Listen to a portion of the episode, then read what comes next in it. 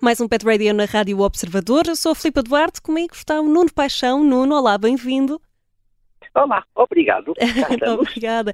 Mas estás, estás pronto para mais uma semana? Sempre, sempre. Sempre, sempre com energia. Não há outro remédio, não é? não temos, não temos vai outra acontecer de qualquer maneira. É verdade, que remédio. Olha, Nuno, hum, para o Pet Radio desta semana, hum, temos aqui um tema gravidez psicológica nos animais. Eu, eu confesso, É eu- eu, tenho uma cadela, ela já passou por isto. ah, portanto, eu acho que tem aqui muitas ques- questões que posso aplicar Perfeito. por experiência Ótimo. eh, É pessoal. isso mesmo que a gente quer. Ah, como, como é que. O que é que pode despertar uma, uma gravidez psicológica nos nossos, bich- nos nossos bichinhos? Olha, as gravidezes psicológicas têm uma razão etológica, uma razão de comportamento. Uhum. Ah, se nós pensarmos nos nossos canídeos antigos e selvagens, ah, há sempre um interesse, a natureza tem um interesse de proteger e de promover a reprodução e, e as linhagens dos mais fortes. Uhum. Portanto, se eu tiver uma cadela, eu digo uma cadela, uma loba, Uhum. ah, uma coiota, não existe coiota, uma sou o, o feminino de coiote. não, é coiote. É coiote na mesma.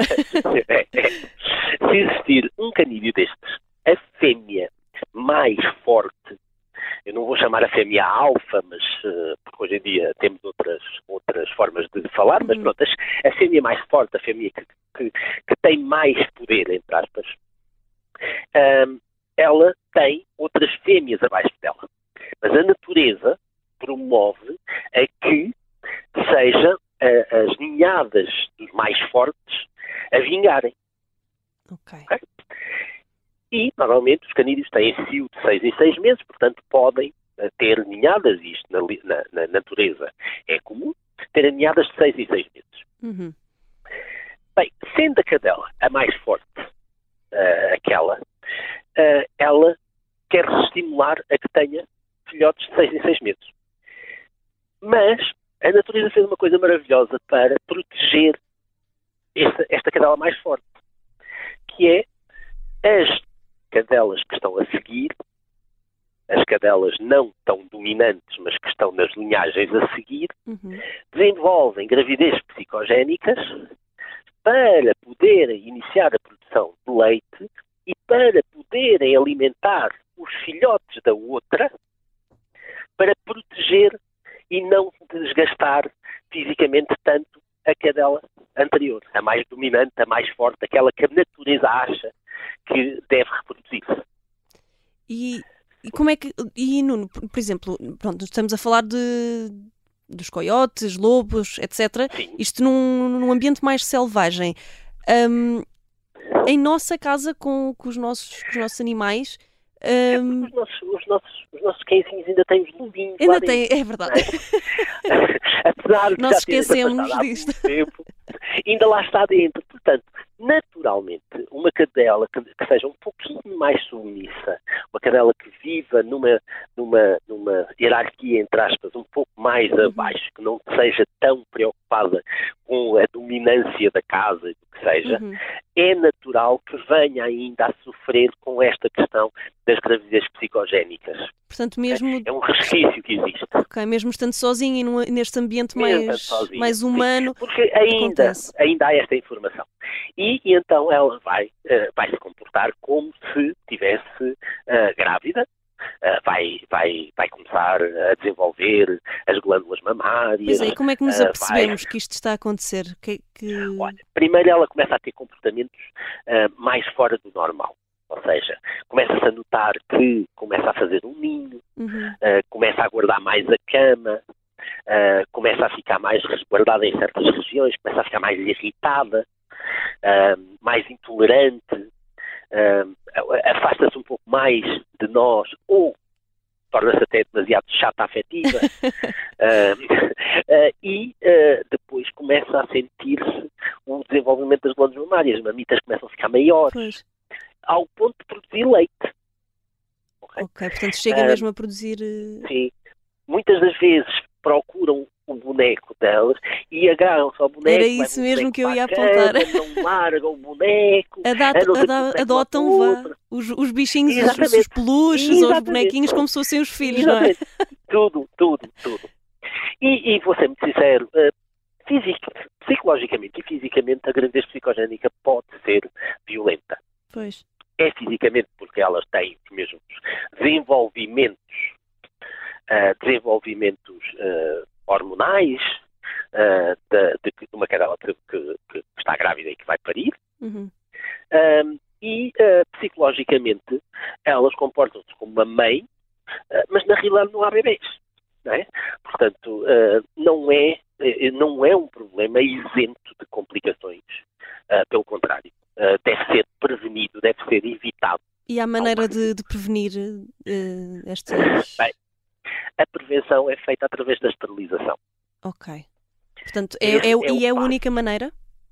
É a única maneira. Ok. Nós podemos fazer tratamento da, da, da gravidez psicogénica, podemos dar eh, medicamentos que vão contrariar, eh, que vão contrariar a, a- a produção de leite, eh, podemos proteger a glândula mamária com pomadas, com massagens, com, com passos de, de álcool, podemos colocar na alimentação, por exemplo, salsa eh, moída, eh, salsa aí em pedacinhos, Uhum. porque a salsa contraria a produção da urina, da urina, disparado, uh, contraria a produção do leite, Do leite, sim. exato. Portanto, podemos fazer isso, mas a única forma que a gente tem de prevenir, na realidade, é com a esterilização, uh, porque aí acaba, uh, acaba uh, a razão, a causa logo na origem. Pois. E- e, e se nós não quisermos que ela, se nós não queremos que ela tenha, realmente uh, não há razão para que não se faça a esterilização. Pelo contrário, diria, uh, eu sou da opinião que deveria ser Pois é, era, era a precisamente isso que, que ia perguntar, porque há vários, alguns veterinários que, que dizem que, que não é necessário e não aconselham, outros que dizem que sim, que convém esterilizar as cadelas. Hum, pronto, já percebi que, que efetivamente és a favor É, é assim, há, vários, sim, eh, há, várias, eh, há várias formas de nós olharmos para o problema da esterilização. Uhum. Eh, eu olho para a esterilização como uma, um- quase uma solução, ou pelo menos uma boa contribuição para a solução do excesso de, de animais que existem eh, no mundo, concretamente cães e abandonados e sem, sem donos. Basta visitar canis associações e abrigos eh, para, para mudar-se essa ideia e acharmos que Claro, realmente claro. temos que estabilizar tudo. Ah, isso é uma das coisas. Depois a outra é uh, porque é que eu tenho um sistema, um órgão ah, extremamente hiperativo, como os ovários e como o útero, que inter- interfere com as glândulas mamárias, que este estímulo hormonal pode levar ao desenvolvimento de tumores mamários, por exemplo. Uhum. Então, porquê é que este, este órgão, há- se eu não tenho razão para ter eh, bebés, se não há qualquer eh, lógica em ter bebés, então para que é que temos este sistema todo a complicar a vida? Eh, portanto, eh, retirar os ovários, retirar o útero, eh, só traz vantagens. A esterilização, de uma forma geral, só traz vantagens. Eh, pode, podemos discutir alguns pormenores eh, que pode mudar no- nos nossos cães e nos nossos gatos, mas de certeza absoluta que as vantagens suplantam as desvantagens, que são mínimas, que são mínimas, mínimas. Pois, a- pode acho que a única que me ocorre é. diz- dizem que, por norma, quando se esteriliza as cadelas, eh, ficam com excesso de peso. É, é possível? Eh, não é questão. Ficam com excesso de peso por, eh, se deixarmos que sejam sedentários. Eh, de resto, eh, é uma questão de mudança do nosso comportamento. Eh, Porque mesmo as não esterilizadas podem ficar obesas. Claro, claro. Ah, portanto, não é, não é só direto. Sim, pode diminuir um pouco a ação, uma- a, a ação física, a movimentação, mas cabe-nos a nós desenvolver atenção a esse- isso, contrariar isso e ter atenção a isso. Portanto, ah, ah, e mesmo, mesmo, mesmo nos machos é a mesma coisa. Ah, só traz vantagens. Eu costumo usar às vezes uma expressão do mais vale não querer do que querer e não poder. né? Ou seja, mais vale não haver os o- a informação hormonal e, o- e os instintos de eu quero me reproduzir, é? Uhum. do que eu quero me reproduzir e não me deixam. Pois, exatamente. Portanto, eu prefiro não sentir nada. Exato. Como disse o início. É, é um bom ponto de vista. Pronto, é, é só isso. E, e, e, a gravidez psicogénica é prevenida, é uh, evitada uh, com a esterilização, tão simples quanto isto. Pois. E, e Nuno, os, nossos, os gatinhos também, também passam por isto? É mais, é mais raro, comum? sim, é menos comum? Podem. Ok. Não, é, é, muito menos comum, é muito menos comum, mas sim, podem, podem. Uh, as gatinhas jovens sofrem às vezes de um, de um, um desregulamento hormonal que leva, uh, que leva a uma hipertrofia, um aumento de todas as glândulas mamárias muito grandes. Uhum. É uma hipertrofia, uma hipertrofia mamária gigante, uh, em que uh, esse aumento de todas as, as mamitas da, da gata é tratado, é contrariado com a esterilização também. Portanto, não é o mesmo mecanismo, mas, uh, mas é, é, é, é, semelhante, entre aspas. Ok, pronto, não é, não, é tão, não é tão comum como, como nas cadelas, não. é isso? Não, porque também, também temos que dizer uma coisa, o ciclo, o ciclo um, reprodutivo e o ciclo extra é diferente. Uh, das, é das gatas é diferente das cadelas. Uh, as gatas não têm cio de 6 em 6 meses, uh, como as cadelas, portanto, são mecanismos diferentes. Okay. Daí a resposta também das glândulas mamárias serem diferentes.